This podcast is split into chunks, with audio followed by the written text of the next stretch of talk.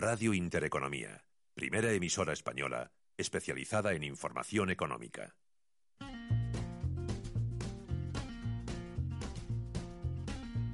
Es la hora de comer y beber.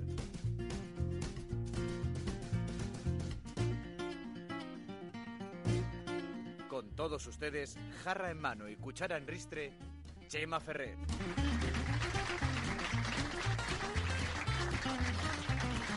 Bienvenidos todos a Comer y Beber, lugar del buen llantar donde solo tiene cabida el buen humor y la alegría y al que siempre hay que llegar, ya saben ustedes, con mucho apetito.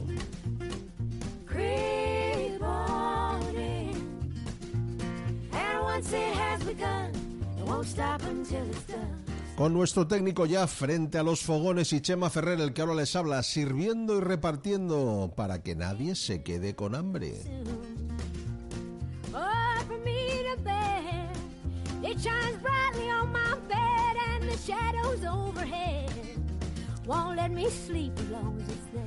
Así que si todos están ya sentados, vamos a dar comienzo al programa de hoy. Y lo primero que sale de la cocina, ración de country.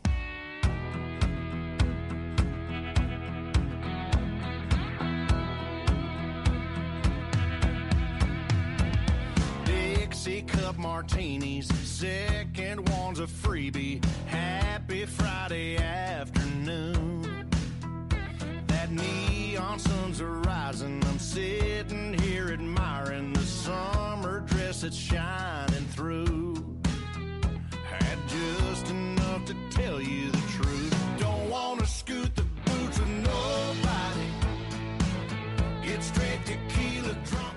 Pues sí, queridos amigos, una semana más de este invierno, pasadas ya las navidades y acomodados en algo que parece que va a ser el frío invernal, pero que no lo es del todo. Esta semana hemos tenido altas temperaturas, una borrasca que nos ha entrado desde el suroeste, que son las peores que hay para, bueno, desvirtuar lo que es un invierno. Parece ser que se abre una ventana de frío de cara al fin de semana, pero con cielos despejados, las lluvias prácticamente habrán pasado. Y bueno, me parece que es un buen momento abrigarse, eso sí, pero para disfrutar de todas las ferias regionales y certámenes que tenemos para salir a la calle y visitar a nuestra queridísima hostelería o salir de compras a los mercados tradicionales y tiendas especializadas que vale la pena los que sean cocinillas hacer faena en casa para ellos o para los amigos y familiares. Ya hemos hecho las digestiones bien de Navidad y el que se ha querido cuidar un poquito, pues oye, también se puede disfrutar del mes de enero. Las trufas las tenemos ya en sazón, absolutamente. Nos dicen desde la Asociación de Truficultores, en este caso de la Comunidad Valenciana, pues que ha sido una campaña corta debido de corta en producción debido a la sequía, eh, que están saliendo los ejemplares muy muy muy grandes en comparación, parece ser como, como si el micelio se concentrara de este hongo hipogeo y en vez de hacer muchas trufas de tamaño mediano las hicieran gordas y gigantes. De hecho ha habido un récord, el otro día me enviaban la foto también desde a los pies del Moncayo, que hay un certamen también de truficultura y han cogido una trufa espectacular de más de un kilo. Eh, lo cual es, vamos, eh, espectacular, no, no hay palabras para ello. Bien, tenemos con nosotros ya en el estudio a Roger eh, Julián, o Roger Julián, o Rocher Julián, como se diría en Valencia, eh, del restaurante Simposio, con el que vamos a departir ahora después de las noticias. Bienvenido aquí a, ¿Qué tal? a Comer y Encantado. Beber. Vamos a hablar de muchas cosas interesantes de la gastronomía. Sí, ya veremos a ver. Porque esto del simposio, ahí tenéis un concepto distinto, ¿eh? Sí, que ahora lo un explicarás. concepto interesante, sí. Bien, bien, pues bueno, vamos a hablar con nuestros protagonistas y mientras tanto, pues eh, nos vamos a, a las noticias.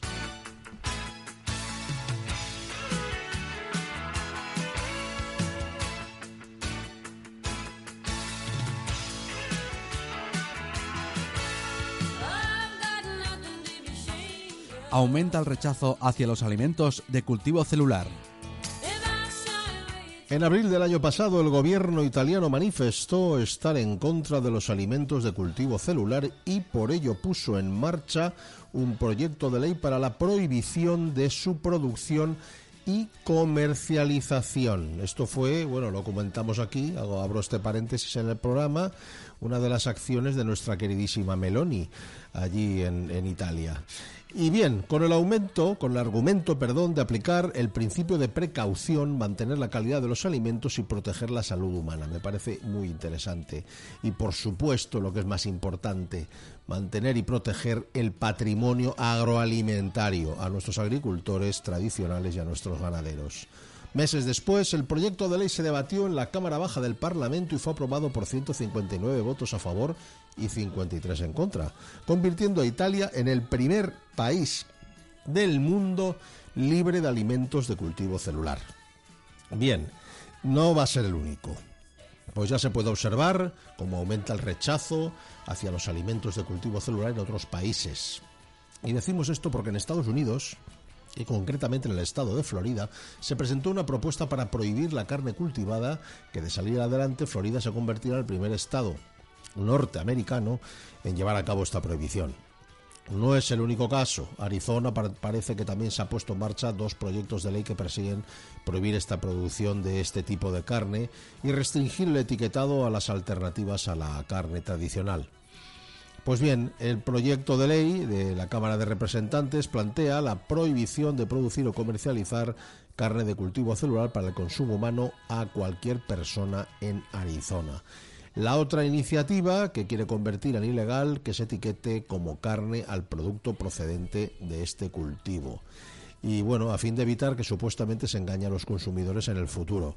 Hay que recordar que en 2018 se anunció que el Departamento de Agricultura de Estados Unidos supervisaría a nivel nacional la producción de carne a base de células y su etiquetado, asegurando que a través de él el consumidor conocerá la procedencia exacta de la carne que compra.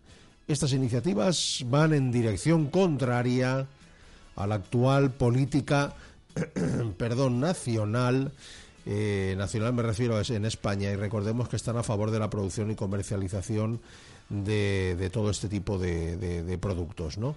Hace unos meses se aprobó eh, que la carne de pollo de cultivo celular pues podía llevarse adelante. Eh, en concreto de la de la empresa Good Meat, por lo que el lanzamiento de este tipo de carne en los mercados no tardaría mucho en hacerse efectivo.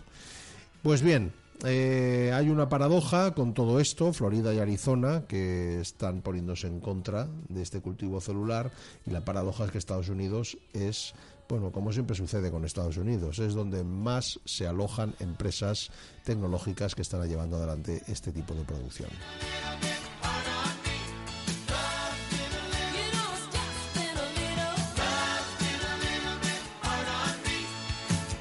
¿Aceptan los consumidores los alimentos reciclados? Upcycle Food Association, organización que creó la primera marca de certificación del mundo para alimentos y bebidas con ingredientes reciclados, con el objetivo de concienciar a los consumidores de que tras cada producto alimenticio reciclado hay numerosos beneficios, como la reducción del desperdicio alimentario, la reducción del impacto climático, la promoción de una economía circular, entre otras muchas cosas.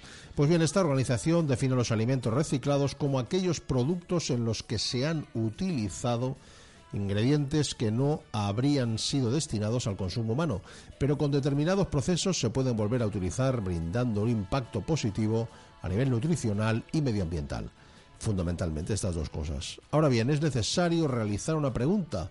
¿Aceptan los consumidores los alimentos reciclados? Pues para responderla, un grupo de expertos ha, elevado a cabo, ha llevado a cabo perdón, una revisión de 17 estudios sobre este tema y los resultados muestran las complejidades que rodean la aceptación de los alimentos reciclados. El reciclaje de alimentos se perfila como una parte de la solución contra la problemática del desperdicio de alimentos. Y recordemos que según los estudios hasta un tercio, un tercio de los alimentos que se producen en el mundo acaban siendo desechados, lo que supone un enorme despilfarro de recursos, tiempo, dinero, etcétera. Mm, como decíamos, los beneficios asociados a los alimentos reciclados son evidentes, pero su aceptación entre los consumidores es diversa. Estos investigadores han analizado la percepción de consumidores de Europa, América del Norte, del Sur, Asia, África y Oceanía, vamos, de todos los rincones del mundo. y en relación a diferentes tipos de alimentos reciclados procedentes de subproductos fundamentalmente de frutas, verduras y cereales. También en la elaboración del vino, que hay algunos residuos o restos que son mm, aprovechables. Pues bien, esto da un gran abanico de productos a fin de determinar con más precisión el, el- el grado de aceptación. En varios estudios se señalan problemas como la neofobia. Este término se utiliza para describir el miedo o aversión hacia lo nuevo o lo desconocido y que en el contexto de la alimentación hace referencia a la resistencia o aversión que algunas personas tienen hacia la inclusión de nuevos alimentos en la dieta. Bueno, esto lo podemos ver en los niños, ¿no? Comete esto, ah, que no lo conoce, luego resulta que lo prueba y le gusta. Pero bien, a priori está la neofobia, digo que no a cualquier cosa que no conozca previamente. Pues bien, como comentábamos, existen diferentes aspectos que influyen en la aceptación o rechazo de este tipo de alimentos. Influyen factores demográficos, el género, si es masculino o femenino, o la edad incluso. Y hablando de edad, los expertos apuntan que en algunos estudios los baby boomers, la generación de personas nacidas entre mediados de la década de los 40 y mediados de los 60, muestran mayor disposición a probar alimentos reciclados. Eso es obvio. Tienen una mentalidad más libre y la practican. Mientras que en otros estudios son los consumidores más jóvenes los que han tenido la mayor predisposición. Siempre, siempre, en- vamos, eh, este, este de los más jóvenes resulta que es de los, de los resultados sabidos en los estudios y muestreos en los países asiáticos, mientras que en Occidente es el de los referidos baby boomers. Pues nada, ahí lo tenemos. Estamos abiertos a escuchar más cosas sobre alimentos reciclados y los iremos trayendo aquí a comer y beber.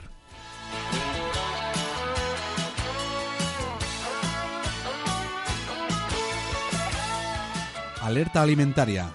Aldi retira el queso gorgonzola dulce por posible presencia de listeria.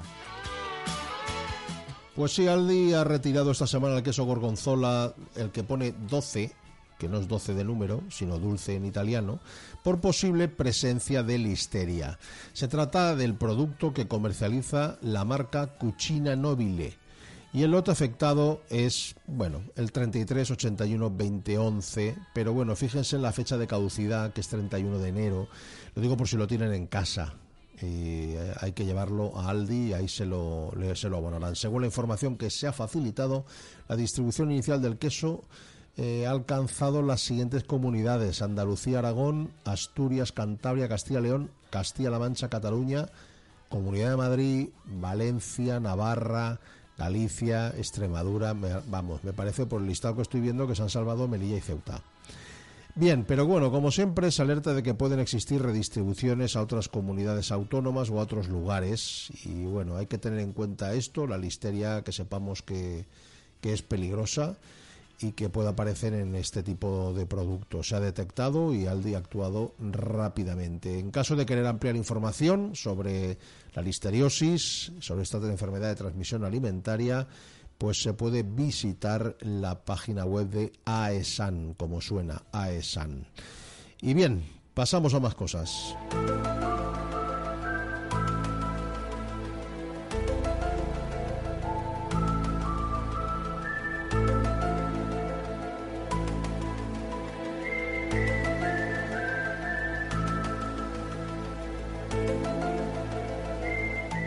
Misterios culinarios. La dieta desértica de los Tuareg. León el africano fue un andalusí del siglo XVI que tras vivir en el norte de África entró al servicio del Papa y se convirtió al cristianismo. Y también escribió un libro muy popular en aquella época, donde entre muchas cosas hablaba de las costumbres de los tuareg. Decía así, en cuanto a comer, el que no los haya visto no puede persuadirse de la gran paciencia que tienen para resistir el hambre. No tienen costumbre de comer pan ni carne sazonada, de ninguna manera, sino que se nutren de la leche de sus camellos, de las que beben todas las mañanas una gran cantidad, caliente, recién ordeñada. Por la tarde hacen una cena ligera con un poco de carne seca y hervida en leche y manteca, de la cual, una vez cocida, toma cada uno una ración en la mano y después sorben aquel caldo. Por lo cual, como no conocen las cucharas, usan las manos a modo de estas. Hecho esto, se beben una taza de leche y este es el fin de la cena. Mientras les dura la leche, no se preocupan en manera alguna de buscar agua, principalmente en primavera, en todo el tiempo de la cual algunos de ellos no se lavan ni las manos, ni la cara, ni otras partes. Toda su vida, hasta el día que mueren, la emplean en la caza y en apoderarse de los camellos de sus enemigos. No se detienen en un mismo lugar más allá de tres o cuatro días, y esto es porque es el tiempo que tardan los camellos en consumir la hierba que allí encuentran.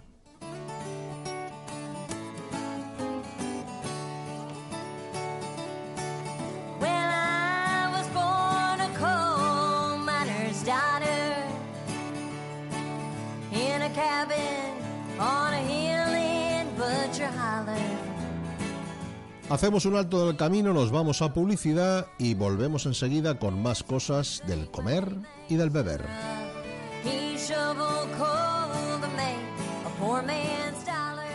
Estás escuchando Comer y Beber con Chema Ferrer. Los nuevos conceptos energéticos son ya un presente. Por ello, en Radio Intereconomía nos sumamos cada semana a I más Verde, un programa sostenible y eficiente, productivo e innovador en el que analizamos etiquetas tan conocidas como eco, cero, bajas emisiones, descarbonización o renovables. Recíclate cada martes de 10 a 11 de la noche en Radio Intereconomía con José Luis Pichardo y descubre el futuro más verde. ¿Qué le diría Cervantes al presidente del gobierno? ¿O Voltaire a la oposición? Descúbrelo junto a toda la actividad cultural en el Marcapáginas, en Radio Intereconomía. Todos los sábados a la una del mediodía, el Marcapáginas, con David Felipe Arranz. Porque la cultura también podría ser divertida. Si te gusta el séptimo arte, Vivir de Cine es tu programa. Dirigido y producido desde Hollywood por José Ignacio Cuenca y presentado por María Ayer. Toda la actualidad del cine, estrenos, festivales y críticas, sin olvidar los clásicos. Los viernes, de doce y media a dos y media de la madrugada, Vivir de Cine, en Radio Intereconomía. Estás escuchando Comer y Beber con Chema Ferrer.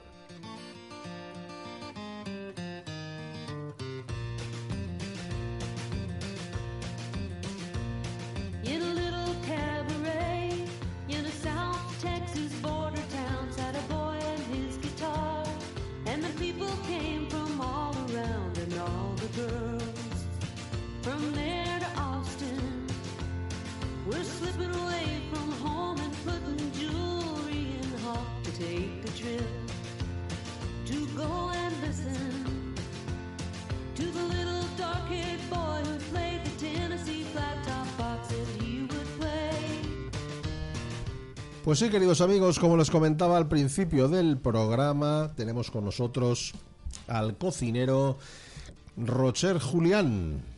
Y bueno, nos va a contar muchas cosas porque él desde hace poco más de un año lleva un concepto de restaurante llamado el Simposio, en el que me gustaría que ustedes eh, pues cogieran un poco la esencia de lo que nos va a contar. Está claro que, que es la misma palabra simposio ya es muy evocadora, nos indica ese lugar de reunión ¿no? y de compartir y, más allá del comer, ¿no? Hay algo más allá del comer, del simple hecho nutricio. Pero bueno, Roger, cuéntanos qué es simposio. Bueno, primero que nada, gracias eh, por bueno, pues, compartir este rato con, con vosotros y estar aquí. Y bueno, Simposio, eh, Simposio es un proyecto que, que nace realmente hace dos años, poco más de dos años, casi el doble de lo que lleva el, el local abierto. Y bueno, es un, un proyecto eh, bueno, bastante personal y particular, obviamente ni mejor ni peor que otro, pero sí algo eh, muy nuestro que lo hemos, eh, bueno, pues eh, criado o, o formado desde, desde cero, desde la nada. De hecho, el donde está Simposio es un local en el que hace 29 años, si no recuerdo mal, fue un bar. Y, y bueno, y, con lo y cuando vimos el espacio, pues bueno, eh, lo que hicimos fue intentar eh, crear lo que es a día de hoy Simposio, que obviamente nos quedan pues mucho que caminar y mucho que hacer y mucho que mejorar. Es, bueno, a nivel de todo, a nivel de, de formación, a nivel del local. Y bueno, y si Simposio realmente, como bien has dicho, la palabra, eh, no encontramos un nombre realmente que nos gustara para, para lo que iba a ser nuestro proyecto, nuestro pequeño proyecto. Y bueno, y un día, pues eh, leyendo, encontramos que el simposio era cuando en la antigua Grecia el Senado se sentaba en torno al buen vino y al buen comer para compartir eh, y dialogar. Y nos pareció que esto realmente el concepto era eh, maravilloso. Lo que es el nombre en sí, a priori, no nos gustaba demasiado, pero queríamos que lo que fuera el nombre local tuviera un sentido con lo que queríamos después hacer o transmitir al cliente y a nosotros mismos. Y bueno, así es que tenéis dos horarios o dos conceptos distintos, lo que En se hace entre local. semana y lo que se hace el fin de semana. ¿no? Correcto, sí. Y descríbenos. eh, Bueno, pues la- a ver, la idea era que, eh, bueno, es un local donde podemos dar eh, eventos al cliente en un espacio privado suyo, por ejemplo, pero que pensamos en cómo darle vuelta para, eh, obviamente, potenciar y rentabilizar lo que iba a ser simposio, porque obviamente estamos en San Antonio de Benajever, es un pueblo que, si no recuerdo y no me equivoco, San creo Antonio que somos- de Benajever, provincia de Valencia. Sí, creo que somos 8.800 habitantes o algo así. Entonces, claro, el concepto de lo que es simposio a día de hoy, eh, pues bueno, por allí no, no hay, no existía. Y ahora existe, hace un año. Entonces pensamos, vale, entre semana, eh, ¿qué podemos hacer para, eh, obviamente, pues como cualquier empresa, tenemos que facturar y tenemos que enseñar qué es lo nuestro proyecto. Entonces pensamos en dar formación. Entonces lo que hacemos de lunes a jueves damos formación, tanto para aficionados como para, para profesionales. Y de viernes mediodía a domingo mediodía funcionamos como un restaurante puro. ¿Y qué Obviamente no tipo de formación es la que.? pues bueno, nosotros decimos que cocinamos desde cero. Eh, bueno, eh, trabajamos, trabajamos con grupos reducidos, entre 7 y 9 personas. Hay una isla que mide 3 metros y medio por 1,50. En la que en esa isla eh, lo que hacemos, pues por ejemplo, si vamos a hablar de el pollo, me alimento, pues traemos un pollo eh, eh, más industrial, o lo que bueno, lo que yo muchas veces digo que si me escuchan compañeros me dirán lo que es un pollo, un pollo tiñoso, ¿vale? Ah, sí. Y lo que sería un pollo, eh, pues bueno, un pollo eh, campero y que se nutre y se alimenta de otras cosas. Que le pega al sol. Correcto. Que Eh, anda. Pasea, se mueve y entonces lo que hacemos es, eh, una vez tenemos los dos eh, animalitos allí, pues esa clase explicamos que de qué se alimenta uno, de qué se alimenta el otro, el por qué trabajar, eh, el por qué trabajar con uno y no con otro, qué partes tiene eh, cada animal, eh, también qué parte utilizaremos para, pues, para hacer un guiso, para rellenarlo, que vale mejor que no. Eh, el aprender a despiezarlo de varias maneras, deshuesarlo, hablamos un poco de todo siempre. eh, lo que hacemos después es terminamos con, con una elaboración, un emplatado. eh, allí, pues bueno, el cliente abrimos una botella de vino, unas cervezas, compartimos, o sea, realizamos lo que sería un simposio y eh, bueno, y después se van a su casa. Normalmente estamos pues cerca de tres horas con esto, con grupos reducidos. Esto sería lo que es más o menos la formación a grandes rasgos.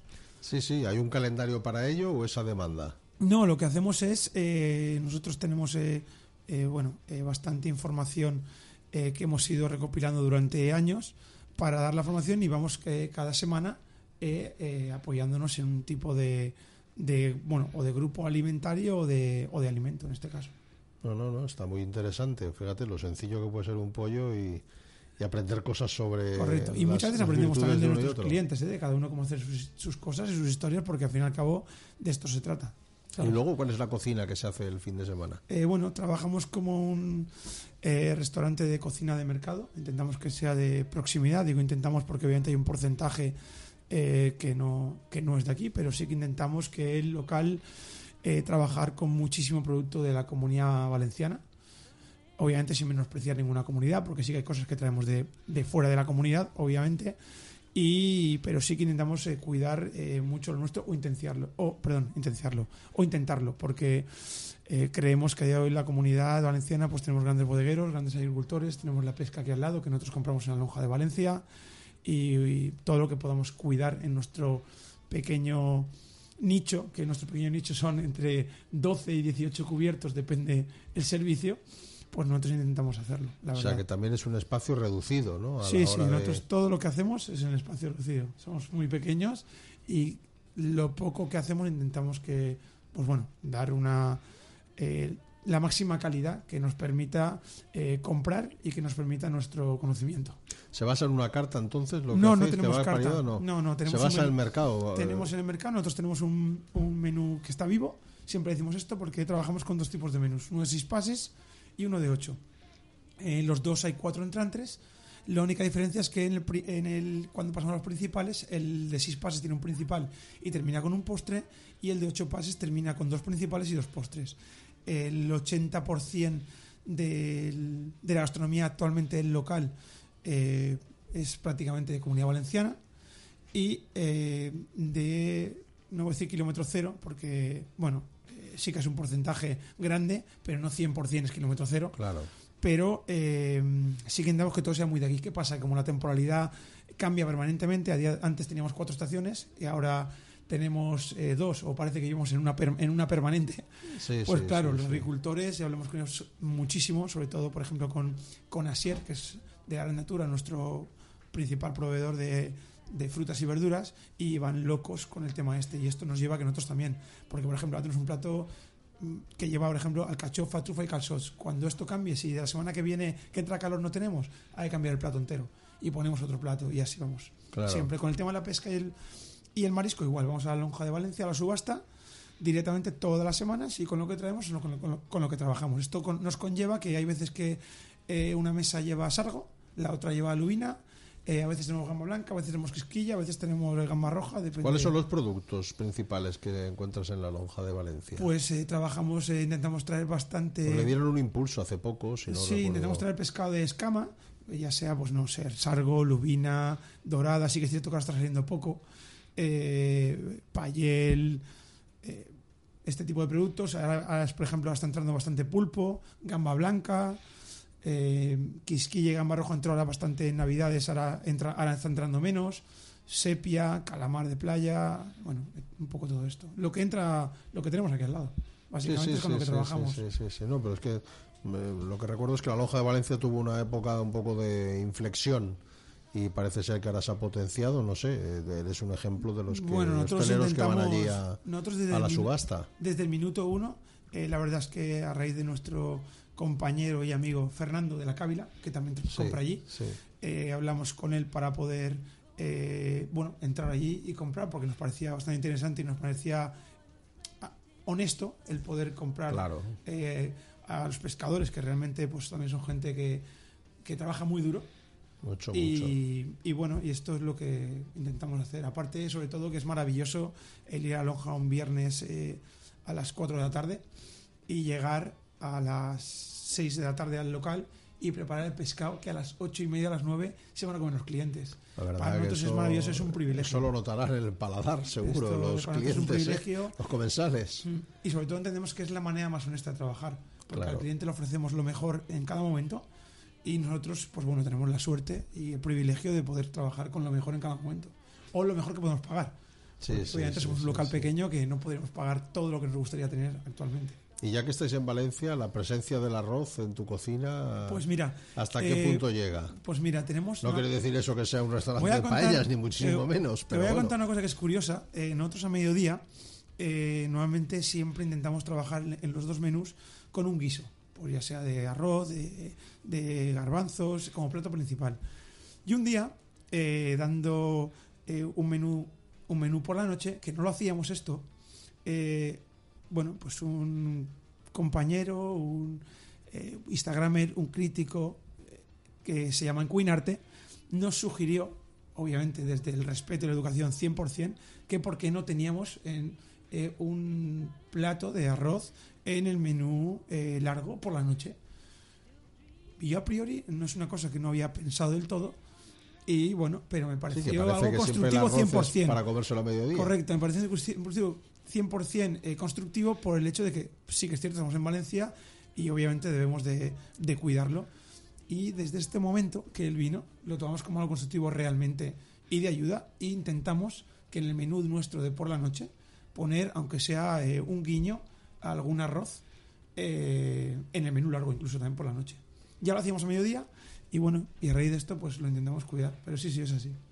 Hay ahora una pequeña revolución de las variedades de arroz. Sí, buah, es una locura. de bueno novedades y arroces pues que están mejor que otros que Sí, habían sí. antes o, o incluso que dan peor resultados y sigue la moda hay un poco de crisis con el arroz bomba por la producción por, bueno debido a la planta y el tema de de, de- de mantener la planta viva durante toda la temporada hasta que madura es unas plantas altas y sufren mucho no se puede sulfatar Bueno, hay un problema pero bueno hay otras variedades que están resultando bien Sí, ¿no? el tema es- es algo delicado y bueno, y cuidado de debatir porque te puedes meter en un jardín complicado.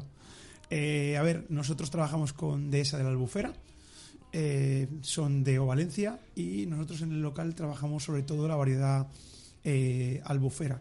Cuando hemos hecho eh, algún risotto o alguna historia así, gastamos el carnaroli de ellos mismos también, pero sobre todo gastamos la variedad albufera y J. Sendra. Esto es lo que nosotros solemos gastar en el en simposio. Sí, el J. Sendra y Albufera son bastante similares. A mí personalmente el la albufera creo que es de las variedades que, bueno, Sí, que más me sí, gusta sí, y el resultado creo que es bastante bastante bueno dentro de nuestra nuestro pequeño saber. Y eh, Roger, el, eh, el ticket medio, ¿cuál es?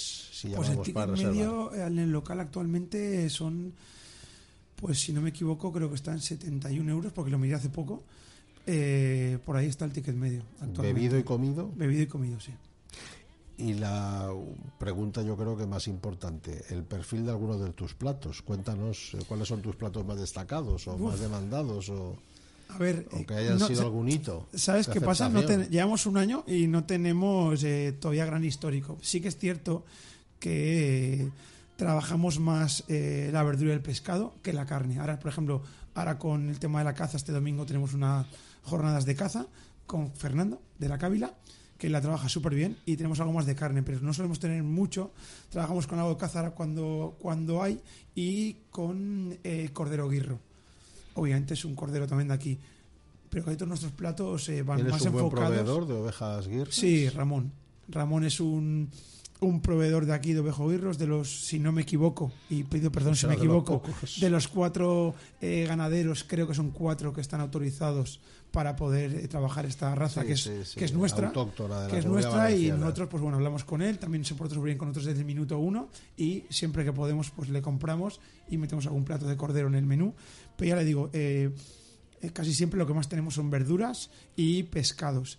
Y si tengo que hablar de algún plato ún- único o que tengamos siempre, lo que tengo que decir es que el único producto que tenemos, yo creo, en el 80% de nuestro menú siempre, digo el 80 porque a veces la quitamos por cambiarlo, es eh, anguila.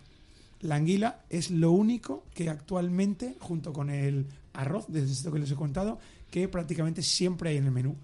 Eh, bueno, pues con unas guarniciones o otras, o como plato principal, o como eh, bueno, o como segundo ingrediente para aportarle algo a otro plato, pero es lo único que yo diría eh, que es prácticamente siempre tenemos. No voy a decir siempre, porque mentiría, pero prácticamente y esas las traemos de las compramos en el Mercado Central y nos las no las subvencionan, no, perdón, las compramos a Leo, Anguilas Leo, que también es un nombre, la verdad es que me- siempre digo que hemos tenido suerte. Ha habido ahora repoblación en estas últimas semanas en la albufera de, de anguila, pero claro, hay que rogar que los furtivos no vayan y los recojan con un con un, con Pues un esto de es. esto, con un tamiz de estos, porque eso es la angula, ¿no? Antes de ser Correcto. anguila.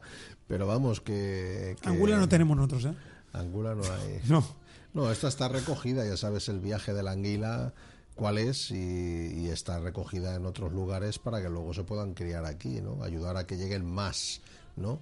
Y que no se vayan a otros sitios. Pues bueno, hubo una repoblación en la Albufera, que es el lugar tradicional donde siempre pues la gastronomía ha tenido en cuenta la anguila. Aunque hay una curiosidad muy importante.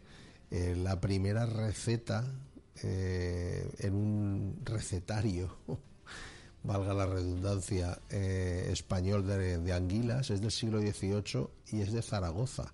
Y describe poco más o menos ese plato tan tradicional de la albufera que se llama allipebre. Describe esa receta y es curioso que, que la primera vez que se haya escrito haya sido en la ciudad de Zaragoza. ¿no? Bueno, igual sería un valenciano, ¿no? Que lo No, no, era un fraile que se llamaba Altamiras, que hace un par de años se hicieron un muy importante el, el recetario de Altamiras, salenesas y otras muchísimas rece- recetas. Era un fraile cocinero eh, franciscano que estaba ahí en Zaragoza y que publicó este libro de digamos era recetario frailuno pero de, de más de más alcance, ¿no? Y Aragón creo que celebró hace un par de años el año Altamiras, ¿no? Con todo este tipo de, de cosas, pero es curioso ir ahí al albufre y decirle, mira, la primera receta conocida de anguila de allí Pebre eh, es, es maña, no es Bueno, valenciana. Supongo que ahora quieren cuidar quien se lo comente. es Bueno, pero de ¿eh? todos modos es que, bueno, el Ebro, pues es mucho Ebro y hay muchas zonas, lugares, quiero decir, donde se la anguila prolifera en todos estos lugares así poco más o menos abiertos y donde haya, no haya demasiada corriente de agua que se las lleve, ¿no? Y hasta allí suben desde el mar, quiero decir que es que es lo curioso, ¿eh? Quiero decir que subirían obviamente desde Tarragona para poblar. Ahora la población es muchísimo más escasa, pero que esa es la realidad de la anguila y su fascinación. Lo digo porque al decirme que siempre tenéis anguila Sí, por aquí sí. o por allá es porque Casi siempre la sabrás anguila, sí. tratar muy bien a la anguila. Bueno, intentamos eh, cuidarle y sobre todo, aparte, eh, bueno, entendemos que de alguna manera es algo, eh, pues bueno, eh, muy nuestro y aparte que es, que es que está brutal, es que está muy buena. Lo que pasa que muchas veces sí que pasa que está, existe el concepto de que el anguila, bueno, yo esto ha evolucionado obviamente, pero que la anguila esto era gipebre y creo que hay más usos Hay para la más anguila cosas. y más maneras de en poder Italia, en eh, Italia hay mucha tratarla. tradición también de la anguila y de cara a Navidad también. Tiene una gelatina que es brutal. Sí, para hacer. Sí, es maravilloso. Eso, así queda de A mí me gusta, me gusta mucho, la verdad que. Pues bien, eh, Roger, si tienes alguna más que contaros del simposio y si no, danos a ver la página web cuál es. Bueno, te puedo decir una cosa, ahora que Sí, comentado esto. claro que Primero sí. que nada, me gustaría de alguna manera agradecer, eh, pues bueno, el año que llevamos, que realmente esto no sería, sería inviable si no fuera posible, sobre todo por la gente que ha confiado en nosotros desde el minuto uno. Tanto Muy bien, muy bien. cuando no, bueno, no somos nada, pero cuando éramos menos todavía, eh, a nivel de, a nivel sobre todo de clientes que, bueno, que de alguna manera han apostado eh, por nosotros, han creído por nosotros. Y esto es súper importante y sobre todo agradecer a, a David, que fue nuestro mete cuando empezamos, a José, que es el, eh, nuestro enólogo, para, que es el que ha logrado que tengamos una carta 100% de vinos valencianos. Ahí sí que no hay ninguna referencia que no sean que no son vinos de, de la comunidad. Eh, a Anca, a- que es nuestra meta actual, a Belinda. eh, Mendoza es una chica en práctica, es la primera chica en práctica que hemos tenido, que también ella está ahí ayudándonos y desayunándonos, desayudándonos de vez en cuando. Bueno, bueno. A- y a Pepe, que, que bueno, que Pepe es mi compañero de hace 15 años, eh, hablando de, de trabajo puro y duro, y sobre todo a, a Lidia y a mis hijos, que si no ellos se- sería in- inviable todo esto, es inviable, imposible hacerlo. Pues bien, bien. eh, Perdón, y a compañeros de profesión que han venido desde minuto uno a ayudarnos. Ah, sí, a echar ahí una Cávila, Fraula, Saiti, Sumac, eh, Restaurante Ampar, que es mi hermano, eh, y creo que ahora mismo no me dejo eh, ninguno. Y si me dejo alguno, pues bueno, pido disculpas desde aquí. No pasa pero- nada, hombre. Pues bien, Roger, eh, enhorabuena por este simposio y bueno, intentaremos ir a conocerlo eh, de, de primera mano algún fin de semana y ver cuál es allí tu cocina. Y, y nada, hasta pronto. Gracias. Pues bien, pasamos eh, a otros asuntos, pero antes hacemos una paradita para la publicidad.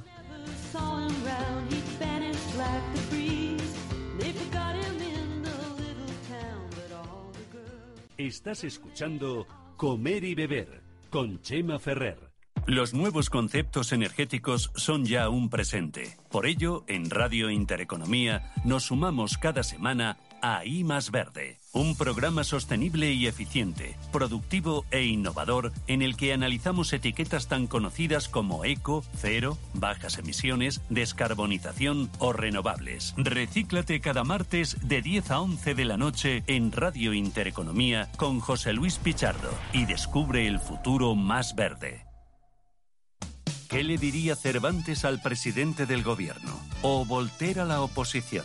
Descúbrelo junto a toda la actividad cultural en el Marcapáginas, en Radio Intereconomía. Todos los sábados a la una del mediodía, el Marcapáginas, con David Felipe Arranz. Porque la cultura también podría ser divertida. Si te gusta el séptimo arte, Vivir de Cine es tu programa. Dirigido y producido desde Hollywood por José Ignacio Cuenca y presentado por María Ayer. Toda la actualidad del cine, estrenos, festivales y críticas, sin olvidar los clásicos. Los viernes, de doce y media a dos y media de la madrugada, Vivir de Cine, en Radio Intereconomía. Estás escuchando Comer y Beber con Chema Ferrer.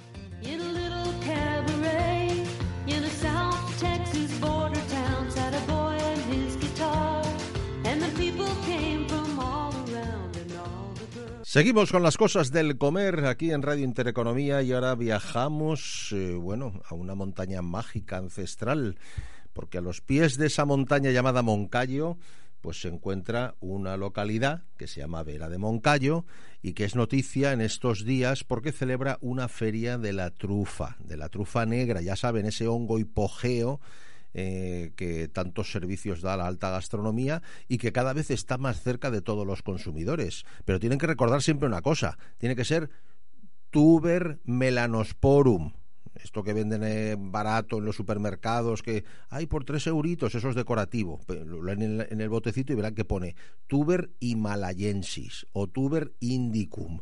Eso es, pues eso, como bien dice, pues de Asia, son pues trufitas meramente decorativas. Pero estamos hablando de la trufa negra española, eh, la que crece, la, la que crecía en Francia y, que tanto aporte hizo a la gastronomía francesa y que luego llegó a España y, bueno, yo si no me equivoco, España se ha convertido en, en- el mayor productor de trufa negra. Tenemos al otro lado del teléfono a, don Ángel Bonet, alcalde de Vera de Montayo, de Moncayo, y a lo mejor nos puede responder a esa pregunta. Don Ángel, ¿es cierto que España es la mayor productora de trufas? Sí, sí, es cierto que somos la mayor productora de trufa y Aragón, dentro de lo que es España, maneja el 60% de la producción de trufa. Somos unos afortunados y la verdad que, como bien has dicho, eh, hay que probarla, hay que degustarla, hay que consumirla y sí que te voy a decir una cosa más, es está al alcance de cualquiera. Es decir, con un con unos pocos gramos de trufa somos capaces de trufar muchísimos productos. Date cuenta que puedes trufar unos huevos, unos huevos y no consumes trufa. Luego la puedes rallar, la puedes hacer en tostadas, la Claro. puedes hacer también trufado una mayonesa o hacer un aceite trufado.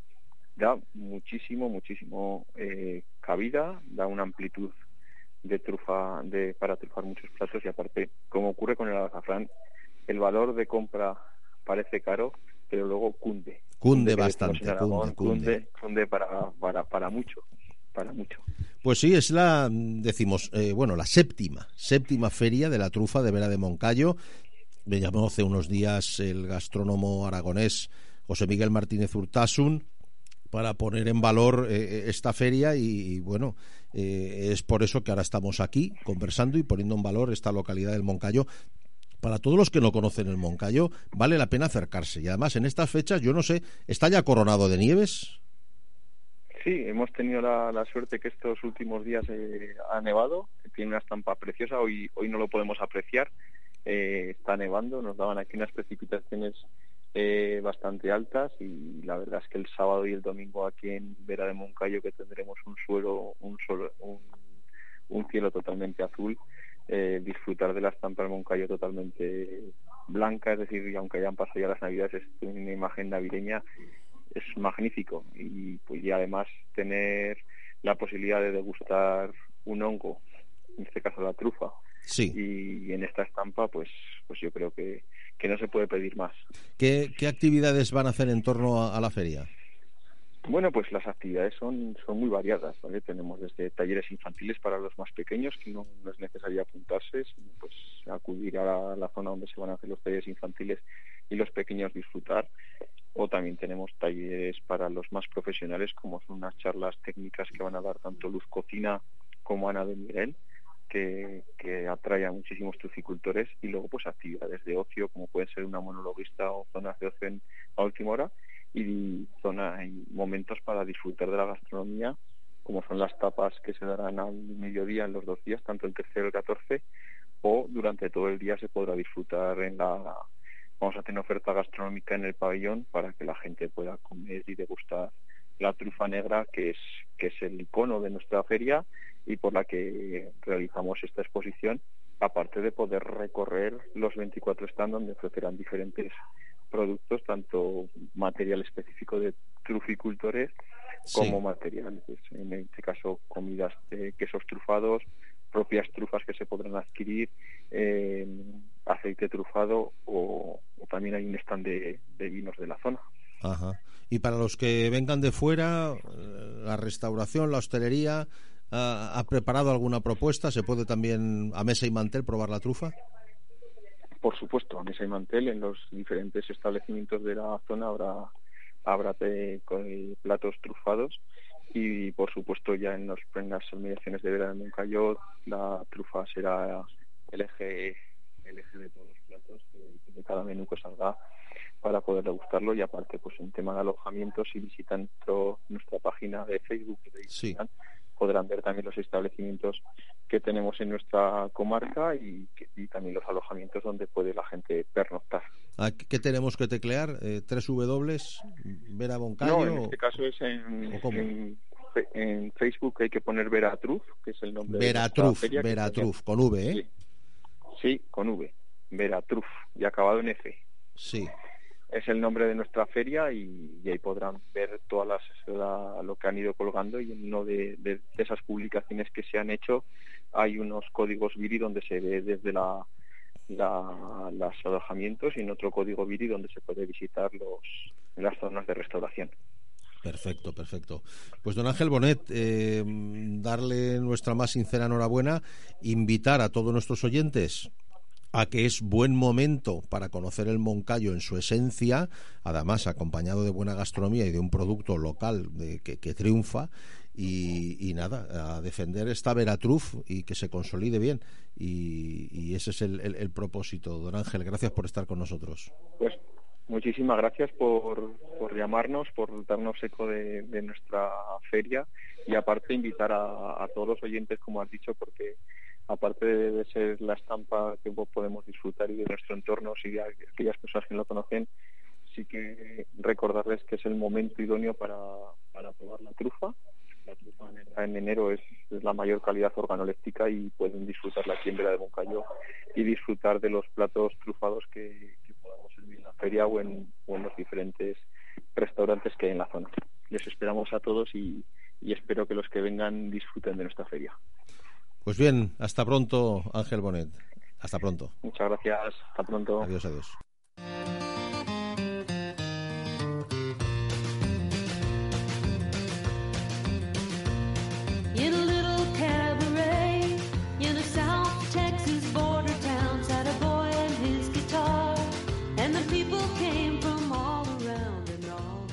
Pues sí, seguimos en las ondas de comer y beber en Radio Intereconomía y hoy viajamos a una de las, eh, pues yo creo que regiones vitivinícolas eh, más antiguas de España. Eh, nos vamos nada más y nada menos a Cariñena y tenemos al otro lado del teléfono al director de marketing de, de Grandes Vinos, Manuel García. Bienvenido a las ondas de Radio Intereconomía, Manuel. Buenas, ¿qué tal? Pues nada, eh, queríamos que nos contaras esta actividad que vais, eh, que habéis empezado recientemente, que se llama Grandes, no sé si decir winers o viners o, o cómo decirlo. Bueno, tampoco ya lo tengo claro, ¿no? Winners, bueno, es un juego de palabras. Claro, es un juego de palabras. wine. Sí, es un juego de palabras de wine y de winners, ¿no? De ganadores. Y de- Ganadores con vino, vamos, ganadores con vino. Exactamente, eso es, eso es, exactamente. Ahí está la mezcla. Y es un poco al final, pues ya sabes, el reto realmente de las bodegas que tenemos es, es acercarnos a la gente joven. Yo creo que es el, el gran debe que tenemos todas las bodegas y este es una grandes vinos pues de, de hace ya muchísimos años estamos intentando hacer diferentes actividades y esta es una que presentamos ahora mismo que es un, un room escape, un juego de escape que son tan famosos en- entre la gente joven, ¿no? Y que ellos ahí pues es un mundo entero para ellos y, y es un poco intentar introducirles en el mundo del vino a través de un poco de acercarnos a ellos, ¿no? Para que luego Sí. pues eh, adentren un poco ya en, en nuestro mundo, ¿no? Esto se va a, se va a llevar adelante lo que es en, en las instalaciones de la bodega, ¿no? Que tenéis en Cariñena, ¿no? Mira, ¿O el- dónde? lo ¿O bueno de este o- o sale juego fuera? es que hay una sala, hemos hecho una alianza con Cocorrum, que es una empresa zaragozana líder también en su sector de juegos de escape, y ellos tienen tres, tres eh, localidades en Zaragoza capital, Sí. y el juego físicamente está en una de ellas, en la calle Cánovas 27 en Ah, concreto, y vale, entonces vale, ahí se ha reproducido una bodega eh, y es donde está un poco el juego. Lo que pasa es que eh, una de las opciones que también estudiamos con ellos es que el juego fuera un poco portátil, en el sentido de que, como bien dices, pues, pues lo pudiéramos traer aquí a la bodega con alguna visita o incluso pues llevar a algún establecimiento de hostelería o incluso empresas que quieran hacer alguna actividad de team building en sus propias instalaciones, pues también eh, llevar un poco el juego portátil, ¿no? Pero realmente físicamente está en la calle Cánovas 27 de Zaragoza, capital, eh, porque ya te digo, eh, se ha reproducido pues una bodega eh, al máximo detalle, la oscuridad, hay incluso un aroma en la propia, en la propia A vino, sala, a vino, ¿no? A bodega. todo- Sí, sí, a bodega, a bodega. eh, es un aroma corporativo que tenemos en grandes vinos, lo hemos trasladado allí también. Y digamos que físicamente el juego está allí, pero bueno, como bien Ah, sí, bueno, bueno, estoy leyendo aquí, portátil. estoy leyendo aquí que puede haber una modalidad portátil de este juego que puede llevarse a empresas, empresas que quieren hacer alguna actividad Sí. ¿eh? y, y- y- y lo pueden hacer basado en, en- en esto, ¿no? En este es- escape room, ¿no? Que se llama. Que bueno, eh, esto va siempre eh, es en torno a un misterio, ¿no? Lo, en el que se hace participar para que interactúen las personas, ¿no? Sí, efectivamente, hay una, digamos, con un objetivo. Aquí en este caso hemos hecho, ¿no? Un poco que, que un grupo de amantes del vino se dirigen a grandes vinos en Cariñena a pasar una buena tarde y, y hay un ataque de la competencia, ¿no? De Chateau Boycott, que lo que ha hecho es contaminar Buen nombre, nuestras buen nombre. barricas y ha- hay una bomba, ¿no? Y en 60 minutos hay una serie de, de acertijos y de puzzles que, que los visitantes tienen que resolver para que en 60 minutos esta bomba no, no haga no haga efecto y salte todo por los aires, ¿no? Entonces Sí, es un sí, poco sí, el juego. Bueno, me parece muy interesante y una forma de lo que estás comentando, las personas más jóvenes que puedan introducirse en el, en el mundo de la viticultura, ¿no? que, que- que es tan, tan interesante por muchas razones. Me gustaría, Manuel, que más allá de esta actividad, eh, que nos parece interesante, que pusieras en valor qué es bodegas grandes vinos en, ge- en general eh, y Cariñena como, como denominación de origen. Bueno, Cariñena es una de las denominaciones de origen históricas de España, ¿no? Eh, fundada en 1932, justo cuando se crearon las, las cooperativas, o sea, las, perdón, las denominaciones de origen España, Sí. ¿no? Pues en- entre esas 18 19 primeras que hubo, ahora hay 101 si no me equivoco, pues estaba ya Cariñena, ¿no? Y, y la historia de Cariñena eh, a través de los siglos ha sido increíble, ¿no? El vino de los reyes, de filósofos, de viajeros.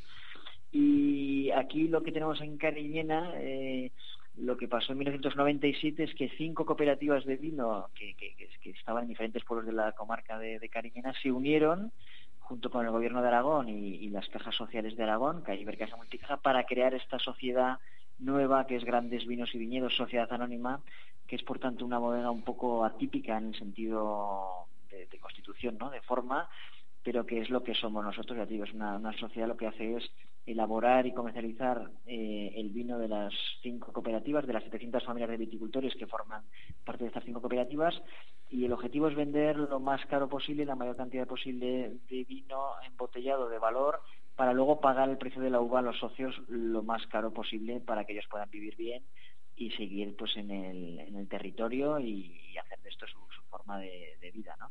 Importante, importante esa, eso último que has comentado, importante. El pasado verano Sí, estuve en, va. en- en Rías Baixas y, y me parece que lo están consiguiendo ¿eh? con el albariño. Pero bueno, esto me parece muy importante que, que pongas esto porque ya sabemos el campo cómo está y nuestros agricultores y ganaderos lo que sufren. Sí, exactamente. Entonces, bueno, yo aquí digo, aquí es un modelo un poco atípico que se creó hace, pues eso, hace ya 26 años, pero que está funcionando muy bien, ¿no? Porque las cooperativas pues siempre han tenido este, este, de que producían muy bien y quizás le faltaba esta parte más de comercial y de marketing. Y aquí esta unión de, de las cinco cooperativas, ¿no? Y esta dimensión que se cogió y, y esta, el impulso que ha hecho el gobierno de Aragón y las cajas, pues han creado al final una empresa moderna eh, y profesional que es un poco, ya te digo, pero no solo ya la comercialización y el marketing, sino también la elaboración depende de, de grandes vinos eh, y eh, es el proceso integral y bueno, en estos eh, 26 años, ya te digo, es una empresa rentable, es la, la número uno de Cariñena, eh, la número uno de Aragón y bueno, exportamos el 70%. Hombre, eso tenemos, también es pues, bueno. Monasterio de las Viñas. Esas son las etiquetas más importantes. Eh, son Monasterio Sí, de las. Viñas. El Circo y CDA Corona de Aragón son un poco las tres más de volumen. Luego tenemos Anayón, que es un poco el, el vino premium de grandes vinos, Anayón, que es un poco ya sí, lo mejor de lo mejor, ¿no? De las 4.500 hectáreas de viñedo, pues es un poco la selección de, de parcelitas, ¿no? Y al final son producciones de 2.000 botellas, 3.000 botellas. Es un poco lo más gourmet que tenemos. Y luego tenemos en, en, el, en el lado opuesto, no por calidad, sino por concepto, el 49 Millions, es una bebida que está también un poco enfocada a la gente joven, como hablábamos antes, de 6,5 grados solo, eh, con burbuja, que es un poco por lo mismo. Intentar acercar a la gente joven al mundo del vino, ¿no? Entonces, bueno, tenemos, al ser tan grandes, pues tenemos también un poco todo este espectro, ¿no? Desde el vino super gourmet y premium al más juvenil y desenfadado y pues un poco ya luego a los a los vinos, como te decía, CDA, Circo, Monasterio de las Viñas, eh, pues pues ya más clásicos, por decirlo así, ¿no? Sí, sí, sí, sí, sí, sí, fenomenal. Sí, muchas de las referencias son muy conocidas y además eh, en cualquier eh, ciudad de España hay muchas veces que nos tropezamos con ellas, ¿eh? Y, y para bien. Sí, sí, sí. Eh, sí, la verdad es que, bueno, eh, ya sabes que es complicado porque somos, creo, 4.000 bodegas y todos tenemos muchas marcas y es muy difícil estar en todos lados, pero bueno, la verdad es que no nos podemos quejar. Grandes vinos, ya te digo que gracias a Dios en estos 25 años, ya 26, eh, pues ha sido un caso de éxito. Nos cuesta mucho, como todas las bodegas, el trabajo y esfuerzo y sacrificio, pero bueno, intentamos intentamos estar en la máxima distribución posible, tanto en las grandes superficies como en el canal de hostelería, y no nos podemos quejar de la distribución que tenemos, ¿no? tanto en España como, como en exportación. Pues bien, Manuel García, eh, gracias por dedicarnos este tiempo. Enhorabuena a Grandes Vinos por vuestra labor de difusión de la viticultura y obviamente por, por elaborar esos vinos que tanto nos hacen disfrutar. Muy bien, pues muchas gracias a vosotros por la difusión. Y os esperamos aquí en Zaragoza en el, juego de grandes winners. Exacto, todo el que pase por rato. Zaragoza ya lo sabe. Eh, eh, una, una, solamente una pregunta. Eh, para poder inscribirse, ¿entramos en la página de Grandes Vinos o, o entramos Mm. Sí, en la o en la de Cocorrum. Cocorrum Eh, Cocorrum, ¿no? Sí, coco- cocorrum.es, exactamente, ahí es donde se pueden hacer las reservas, eh, o en Grandes Vinos también está la información, y es exactamente una horita de juego divertido en Zaragoza Capital, que luego encima pues pues tiene pues una botella de nuestros vinos como premio si al final se logra desactivar la bomba, hay un vale de descuento del 50% para luego visitar las bodegas de grandes vinos, ¿no? que al final es un poco seguir ese ciclo, ¿no? el, el que el jugador juegue allí, se lo pase bien, pero intentar fomentar esa cultura del vino y, como siempre decimos nosotros, con moderación, pero por supuesto que la cultura del vino es hay que intentar seguir fomentándola, que es, es maravillosa y siempre con moderación es, es un placer, ¿no? Claro que sí. Pues bien, un abrazo, Manuel, y buenos días. Otro para vosotros, muchas gracias. Adiós, adiós.